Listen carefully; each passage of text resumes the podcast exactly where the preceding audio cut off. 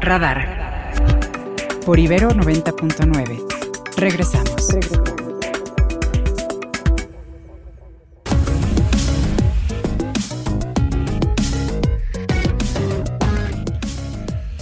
Son las 8 con 14 minutos. Gracias por seguir con nosotros. Saludos a Ricardo Vigueras que nos acompaña esta mañana. Y vámonos ahora, eh, vámonos ahora con Ernesto Osorio para que nos cuente qué ha pasado en la mañanera de hoy. Adelante Ernesto, buenos días. ¿Qué tal, mi querido Mario? ¿Cómo estás? Muy buenos días, Ana, amigos que nos escuchan. Buenos días. Bueno, pues hoy es lunes de quienes quieren los precios de los combustibles. Informe que ya presentó el titular de la Profeco, David Aguilar, eh, que como todos los lunes, bueno, señala cuáles son los precios que se encuentra la canasta básica, además de cuáles son los precios de los combustibles. Luego de este informe se presentó por parte del ejército mexicano y de, la empresa que se constituyó para tener la responsabilidad de la administración del tren Maya, el informe correspondiente al tramo 7, el 85% ya de la construcción en total en promedio concluida y que de acuerdo con lo que dijo el general eh, eh, Oscar David eh, Aguilar, quien es el responsable de la empresa, eh, que habló hoy en el Salón Tesorería del Palacio Nacional. Todo se encuentra listo para que el próximo 15 de diciembre entre en funciones el tren Maya. Se proyectaron algunos videos y por parte de la gobernadora de Quintana Roo se destacó la importancia de las obras aledañas que se han dado en beneficio de la población del estado con la construcción del tramo 7 del tren Maya. También Diego Prieto, del titular del Instituto Nacional de Antropología e Historia, rindió el informe correspondiente al descubrimiento de lo que es el patrimonio histórico, cerca de 85 eh, zonas arqueológicas que han sido rehabilitadas a lo largo de todos los siete tramos del tren Maya y que dice el mismo titular de línea ya se abrieron en el tramo 7.3 de las zonas arqueológicas que estarán dispuestas para la población que viaje por este tramo. Ya en lo que es la sección de preguntas y respuestas, el presidente ha respondido a una sola pregunta y es digamos que lo que lleva más tiempo abordando y es eh, una referencia que hace la reportera de proceso a una investigación que realizaron respecto a varias denuncias que se han presentado por parte de trabajadores del Tren Maya que reclaman no solamente el hecho de pagar y de explotarlos durante más de 12 horas de trabajo continuo, todo con la finalidad de que quede listo el tren Maya para el próximo 15 de diciembre. En estas quejas que, que se incluyen en este reportaje de la revista se incluyen también algunas denuncias en contra de algunos generales que son señalados como responsables de maltrato laboral. De todo ello, dice la reportera, hay denuncias que se han presentado y le pregunta al presidente cuál es su opinión al respecto.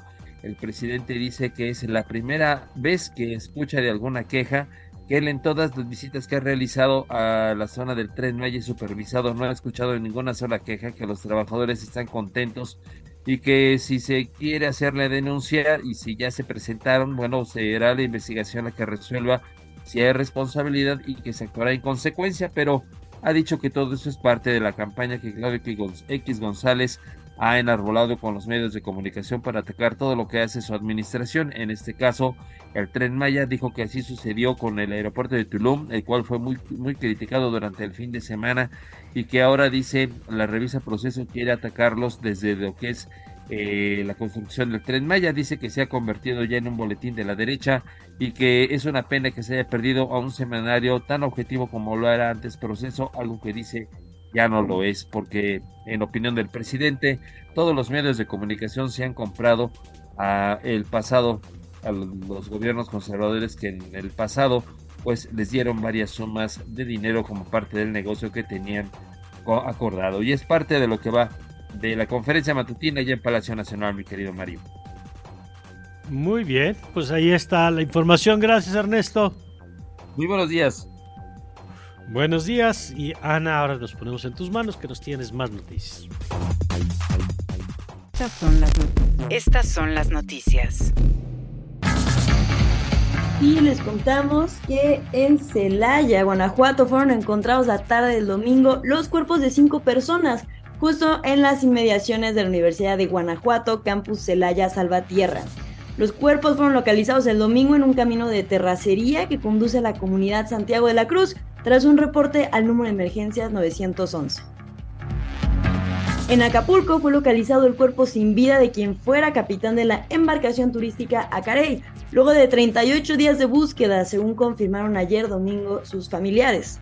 Felipe Castro de la Cruz, quien quedó atrapado en la embarcación junto con otros trabajadores de la tripulación durante el impacto del huracán Otis. Con ello se eleva a 51 el número de muertos por la tragedia.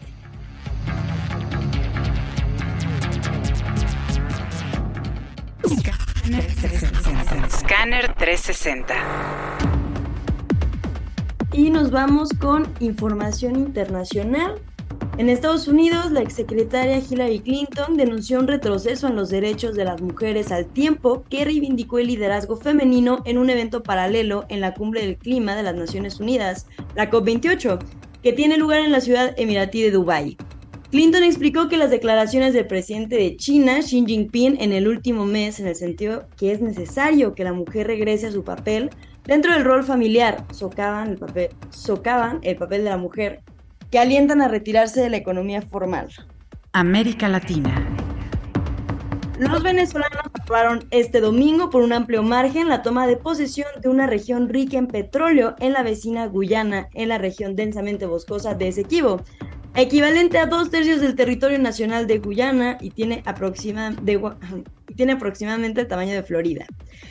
El referéndum puso a consideración de los habitantes de esta localidad si deseaban o no integrarse a Venezuela como un estado más, con todos los derechos de ser ciudadanos de ese país. El sí ganó con un 90%. Asia. El debate sobre el financiamiento para el nuevo fondo de pérdidas y daños para países afectados por el daño climático fue el debate que este domingo dominó la cumbre COP28, donde los países más pobres han sido olvidados. De esto nos reporta Radio Francia Internacional. Vamos a escuchar. Desde la apertura de la COP28 llueven las promesas financieras de los países más ricos, los mayores responsables de la crisis climática. Se han contabilizado 650 millones de dólares de contribuciones para el nuevo fondo de pérdidas y daños destinado a ayudar a los países más vulnerables que sufren de catástrofes ligadas al cambio climático. La vicepresidenta de Estados Unidos, Kamala Harris, anunció el sábado, por su parte, una contribución de 3 mil millones de dólares al Fondo Verde para el Clima, dicho fondo creado en 2010 permite financiar la instalación de paneles solares en países en desarrollo o renovar el aislamiento térmico para reducir el uso de la calefacción, por ejemplo. Unas promesas aparentemente generosas, pero que están aún muy lejos de alcanzar los billones de dólares que necesitan los países pobres. Además, queda por ver si estas contribuciones son donaciones o préstamos, como se pregunta Serge Ecue, presidente del Banco Africano de Desarrollo al micrófono de RFI. El verdadero problema es cómo hacer que estos fondos sean operativos, cómo hacerlos accesibles a los países africanos o a los países en desarrollo en general. No se trata de aumentar la deuda de los países en desarrollo. Y según un informe de la ONG de lucha contra la pobreza WAN, el financiamiento de la lucha contra el cambio climático carece de transparencia. Los dos tercios de los financiamientos climáticos reportados por la OCDE entre 2013 y 2021 no fueron entregados o poco tienen que ver con el medio ambiente. El mundo a través del deporte.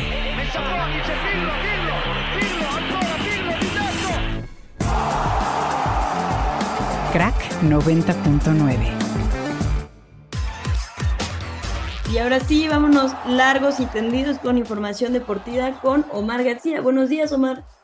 Hola, nada, no, cuenta, qué gusto saludarte. Pues vámonos largos y tendidos. Por una parte, ya tenemos semifinales en la, apertura 2023 de la Liga MX masculina. El sábado, el América derrotó 2 por 0 a León en el Estadio Azteca, mientras que Atlético San Luis firmó la sorpresa de esta ronda, sin lugar a dudas, después de que Monterrey se adelantara en los primeros minutos del partido con eh, tanto de Funes Mori pudieron sacar el empate y con esto un global de 2 por 1 para así firmar el pase a la siguiente ronda. Fue el único visitante que pudo sacar eh, en el partido de vuelta el boleto el día de ayer, como ya platicábamos en el adelanto. Los Pumas 3 por 0 derrotaron a las Chivas, mismo resultado con el que Tigres venció a Puebla y con esto ya se definieron los cruces. América se estará enfrentando al Atlético San Luis y duelo de fieras, los Pumas que enfrentarán a los Tigres, una llave que se ha estado repitiendo en los últimos años con eh, dominio de los Tigres, aunque en la última llave también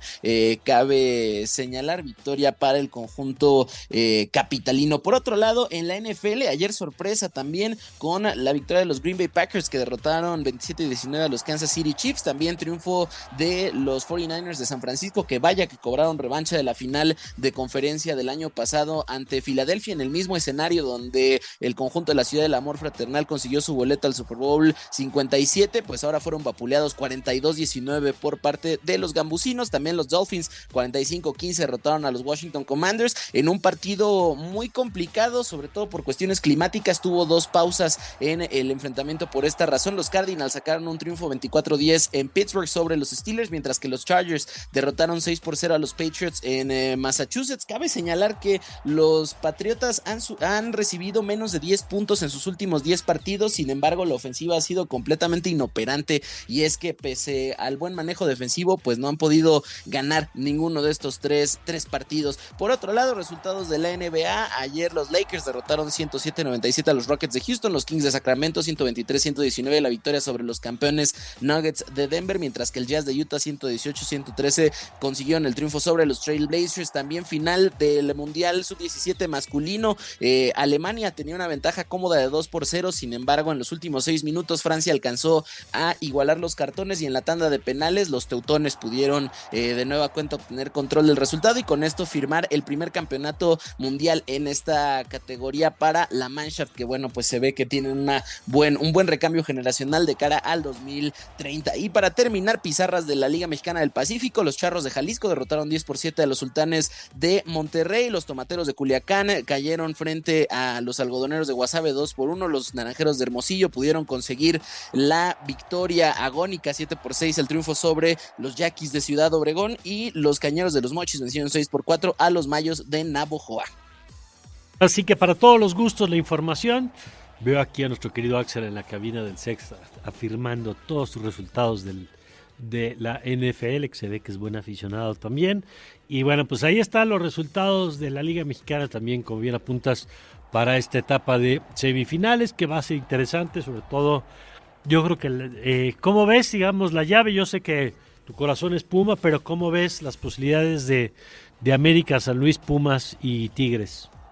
Pues creo que eh, los dos equipos que llevan la mano eh, la mano fuerte en estas semifinales. Podría repetirse exactamente la misma final en la Liga MX femenil, tanto América como Tigres, no solo por la parte estadística de cerrar los partidos en casa, sino porque estamos hablando de dos de las tres nóminas más caras en el fútbol mm. mexicano, pues obviamente tienen ahí esa ventaja, pero bueno, pues Atlético San, San Luis ya sacó un milagro frente a Monterrey, que está dentro de ese ilustre club de los equipos más caros que tiene el fútbol mexicano, y bueno, por otro lado, los Pumas con la oportunidad de abrir en casa y después de lo que vimos ayer en el recibimiento en el Estadio Olímpico Universitario, también esos 90 minutos en CU pueden ser determinantes para el curso de, esta llave. Muy bien, pues a ver qué pasa entonces. Gracias, Omar. Seguro, querido Mario, ya nos escuchamos el día de mañana. Ya saben que me pueden encontrar en arroba Omar RGC. Les mando un fuerte abrazo. Abrazo de vuelta para nuestro querido Omar García, 8 con 27.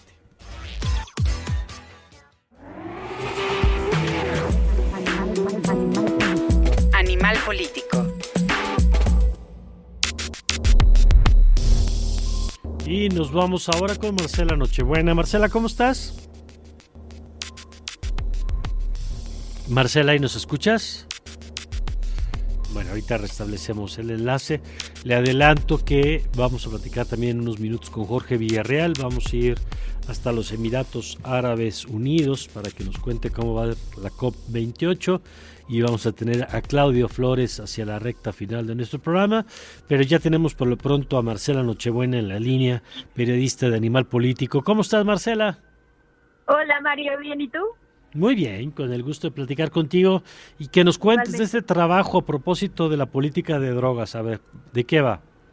Sí, eh, fíjate que es un especial que estamos publicando pues a cinco años justo del el inicio de esta administración en conjunto con la organización Elementa DDH Y pues surge a raíz de la promesa que el presidente Andrés Manuel López Obrador hizo en su Plan Nacional de Desarrollo 2018-2024, donde prometió un cambio de paradigma en la política de drogas que transitara de las medidas de guerra a la política de paz eh, donde se reconoció que la estrategia prohibicionista era ya insostenible y el único camino era levantar esta prohibición y reorientar recursos a la reinserción y a la desintoxicación. Y bueno, lo que vemos que ha pasado en estos primeros cinco años y después de esa promesa es más bien un aumento en la criminalización de las personas usuarias, en los dichos y en los hechos, eh, más de 74 millones se han invertido en campañas crecientes en estigmatización, mientras los presupuestos de salud no crecen. La Comisión Nacional contra las Adicciones fue desplazada totalmente de la estrategia. Eh, por otro lado, el 97% de la atención residencial al consumo problemático sigue en manos de particulares y pues ahí tenemos recurrentes denuncias de violaciones a derechos humanos. Y como un tercer punto, las personas siguen yendo a prisión por portar sustancias sin intención de mm. venderlas. Entonces, bueno, estos, digamos, tres rasgos eh, que comprueban que la narrativa no ha cambiado, sino que la prohibición se ha recrudecido y que esa promesa nunca llegó.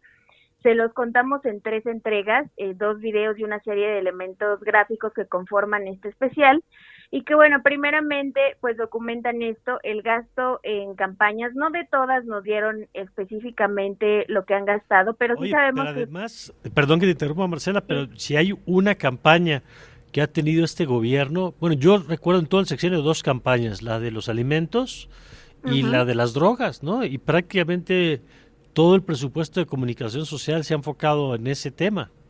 Sí, efectivamente lo que vemos es una campaña que refuerza el prohibicionismo, ¿no? Que está llena de estigmas y de palabras que equiparan a las personas usuarias con delincuentes, que les colocan en una situación siempre eh, sin recursos, eh, con una, pues sí, eh, con varios prejuicios, ¿no? Sobre los consumidores de, sustancias.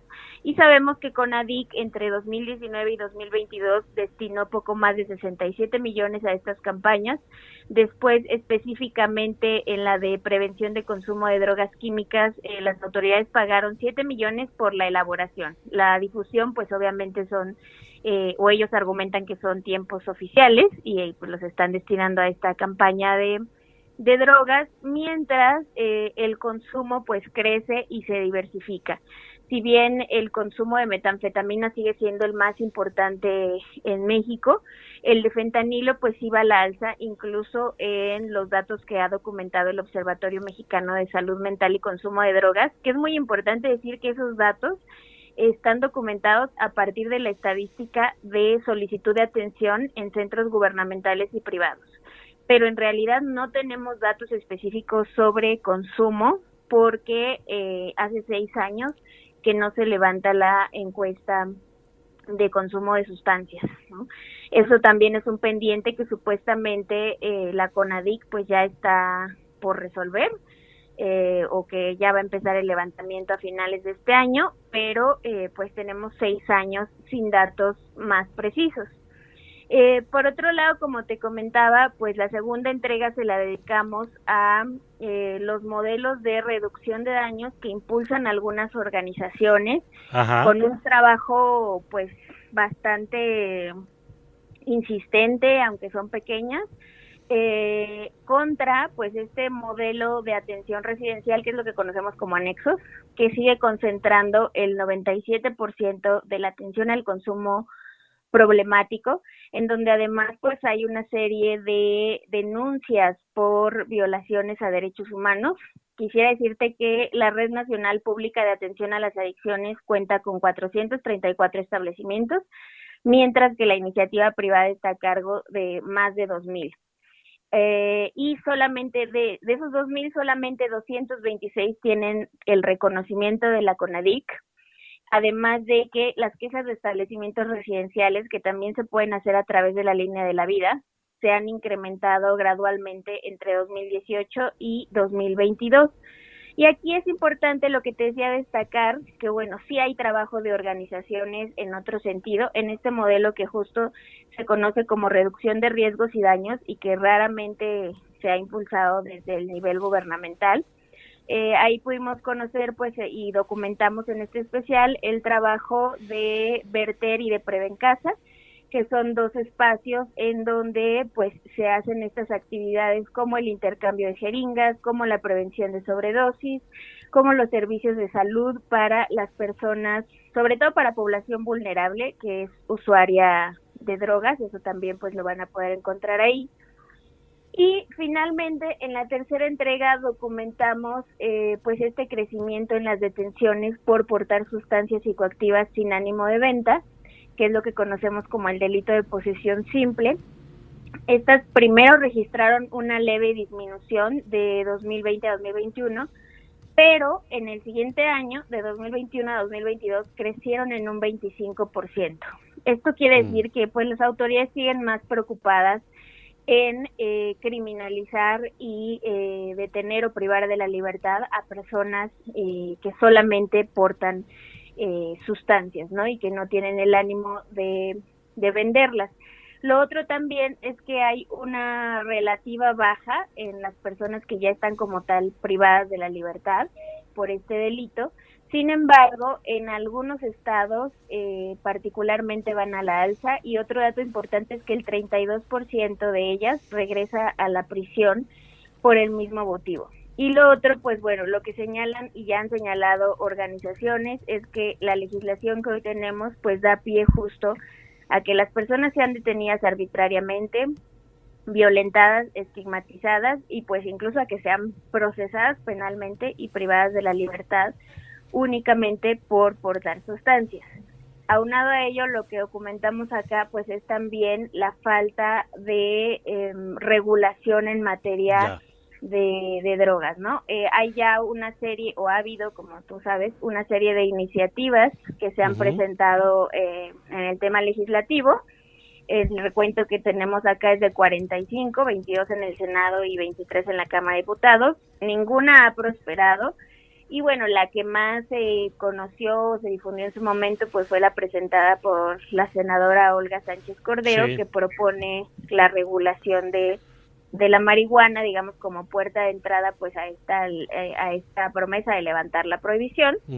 Eh, y bueno, pues esta iniciativa sigue congelada en el Senado y por lo que nos cuentan también las legisladoras, pues no hay voluntad tampoco pues del Ejecutivo ni del Congreso. Así está el panorama hoy. Eh, Marcela, nosotros estaremos atentos a estas diferentes entregas y te agradezco que lo hayas compartido con nosotros. No, gracias a ti, Mario. Gracias Marcela, Marcela Nochebuena, con la información de este especial que ha generado Animal Político en torno a pues, la situación en el manejo de las drogas, la campaña, la falta de recursos para los organismos y la continuidad básicamente de la política del sexenio de Calderón y del sexenio de Peña y de ahí para atrás en este tema. 8 con 37, Ada. Y nos vamos a un corte. No olviden que nos pueden mandar sus mensajes, preguntas al 529 25 99. Nosotros regresamos hablando de la COP28 y con Claudio Flores como todos los lunes, cerca de narrativas y preguntas del caso de Samuel García. Regresamos. Radar por Ibero 90.9. Estamos de regreso.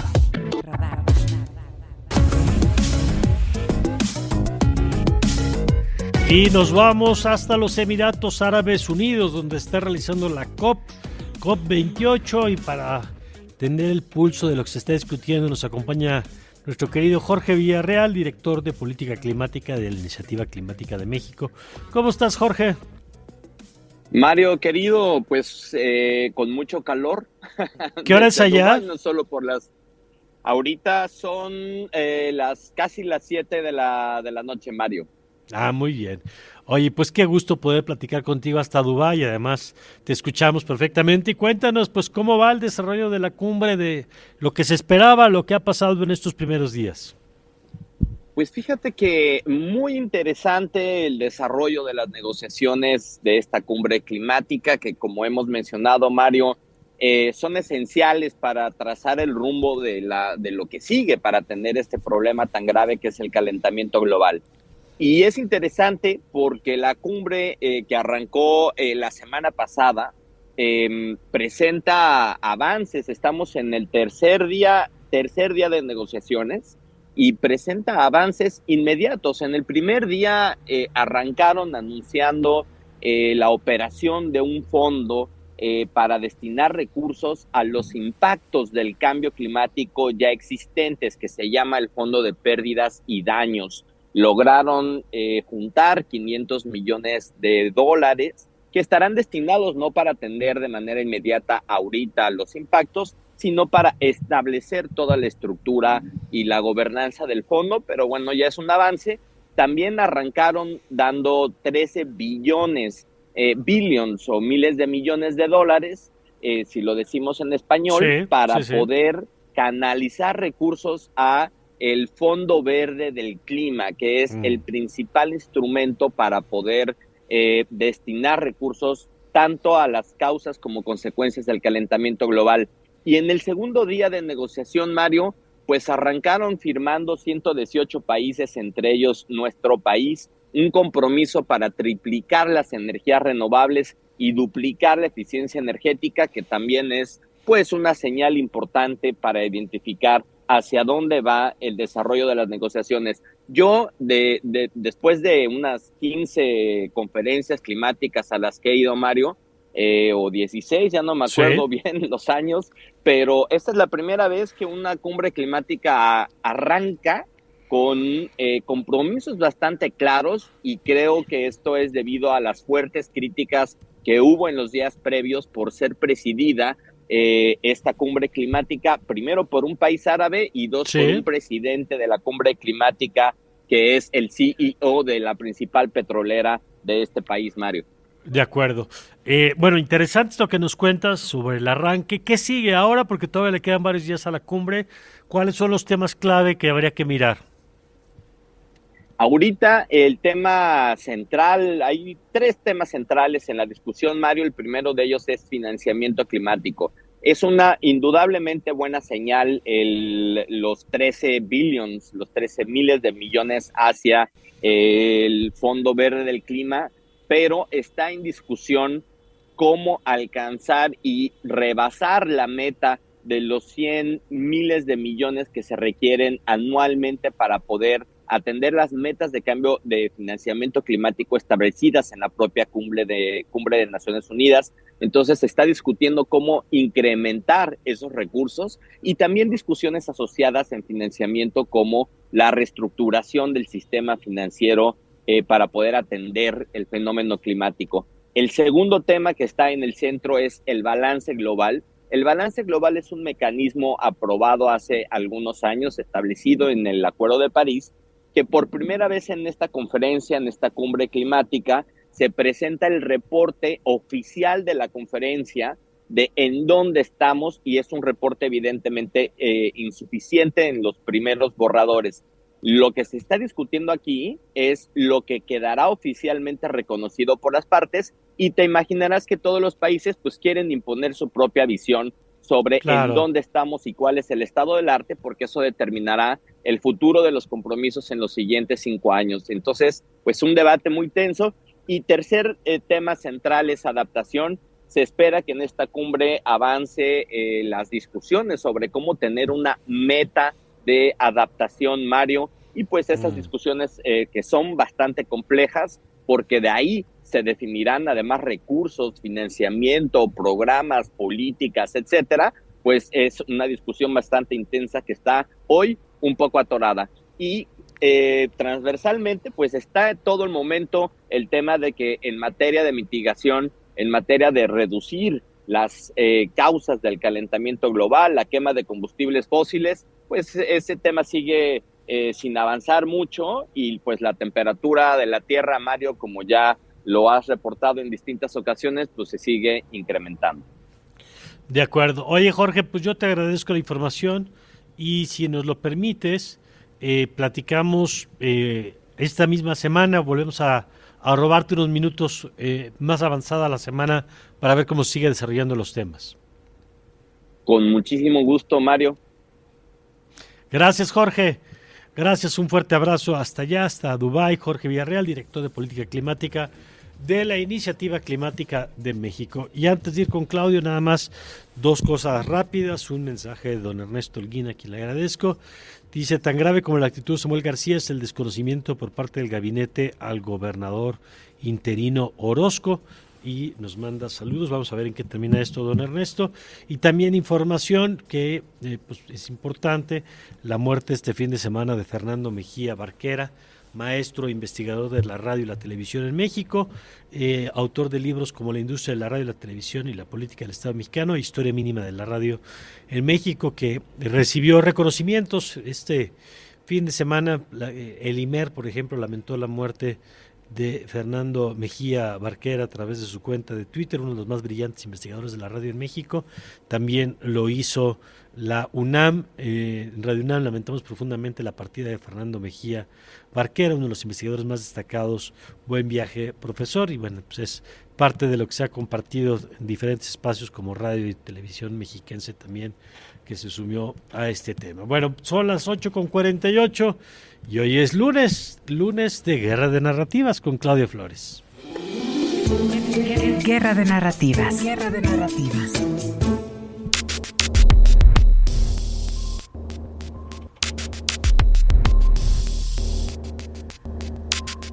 Y vámonos con Claudio Flores. Claudio, ¿cómo estás? Muy buen día.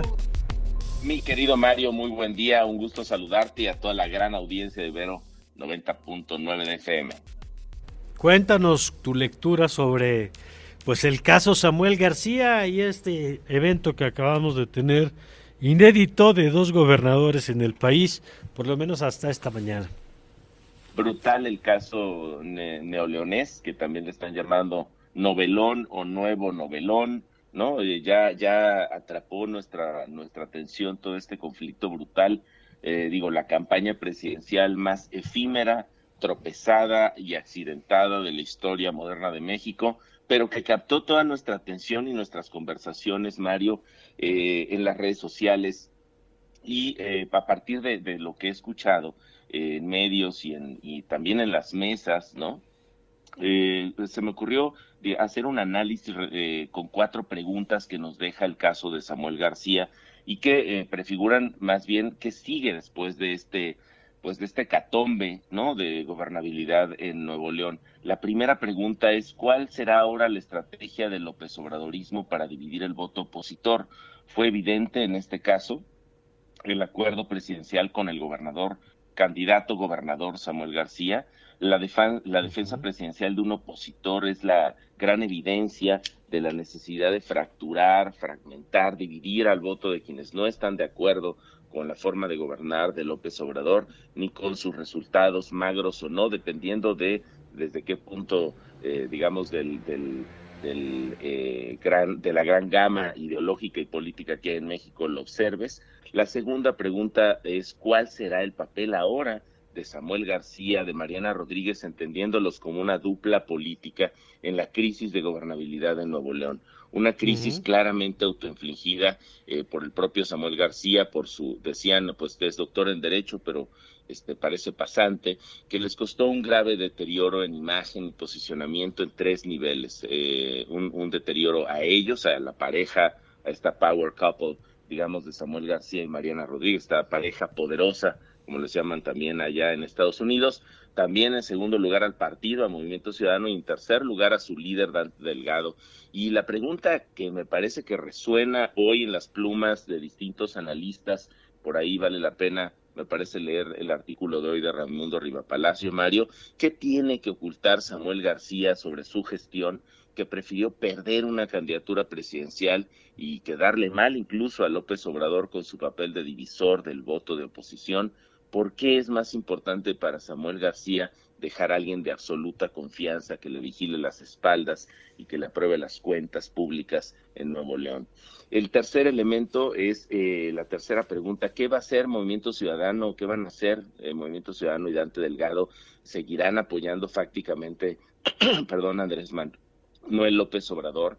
Anunciaron un cónclave para decidir esto hoy, querido Mario, vamos a ver están en, medio de la crisis. Haría bien, me parece, en este momento Movimiento Ciudadano, que, hay que reconocer que tiene y tendrá un papel importante en el juego político nacional, en empoderar a sus liderazgos femeninos. Ahí están tres nombres este, importantes en Movimiento Ciudadano y hay muchas más mujeres en Movimiento Ciudadano eh, seguramente con mucha capacidad para poder reencauzar, eh, digamos, los destinos del partido, pero está Marta Tagle, que tuiteó por ahí menos testosterona, más neuronas, Patricia Mercado, incluso Laura Ballesteros, la recientemente asumida eh, senadora por Movimiento Ciudadano.